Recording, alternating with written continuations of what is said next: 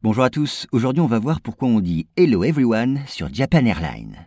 Alors Japan Airlines a décidé de modifier les messages destinés à ses passagers. En effet, la compagnie aérienne ne s'adressera plus désormais aux voyageurs de la même façon. Le groupe veut ainsi montrer, vous allez le voir, sa volonté de réserver le même traitement à tous ses passagers.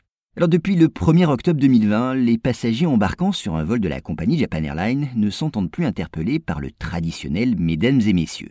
Les haut-parleurs diffusent en effet un tout autre appel. Désormais, ils seront accueillis par Hello Everyone, ce qui peut se traduire en français par Bonjour à tous. Il faut dire que quelques autres compagnies aériennes de par le monde ont déjà adopté ce type de salutation tout à fait neutre. Certes, mais Japan Airlines est la toute première compagnie japonaise à y avoir recours. De son côté, sa concurrente All Nippon Airways, ou ANA, se contente pour l'instant de réfléchir à cette question.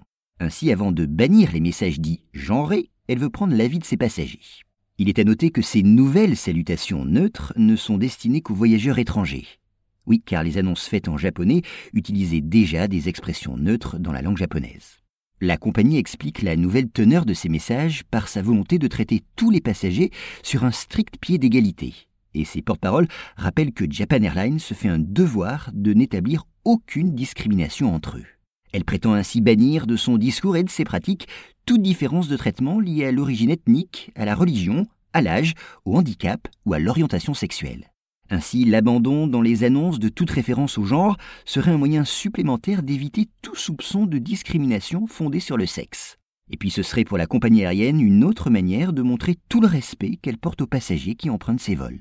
À noter enfin que ce souci d'égalité s'exprime également à l'égard des couples de même sexe qui, comme les familles traditionnelles, auront désormais droit à des tarifs préférentiels. Une mesure d'autant plus libérale que le mariage entre personnes du même sexe n'a pas d'existence légale au Japon. Voilà, mais avant de vous quitter pour aujourd'hui, permettez-moi un dernier mot, ou plus exactement deux recommandations. Oui, vous ne le savez peut-être pas, mais sur le réseau Chose à savoir existent désormais deux nouveaux podcasts, l'un dédié à la tech et à Internet, et l'autre à la nature. Donc si ces domaines vous intéressent, eh bien n'hésitez pas à les écouter.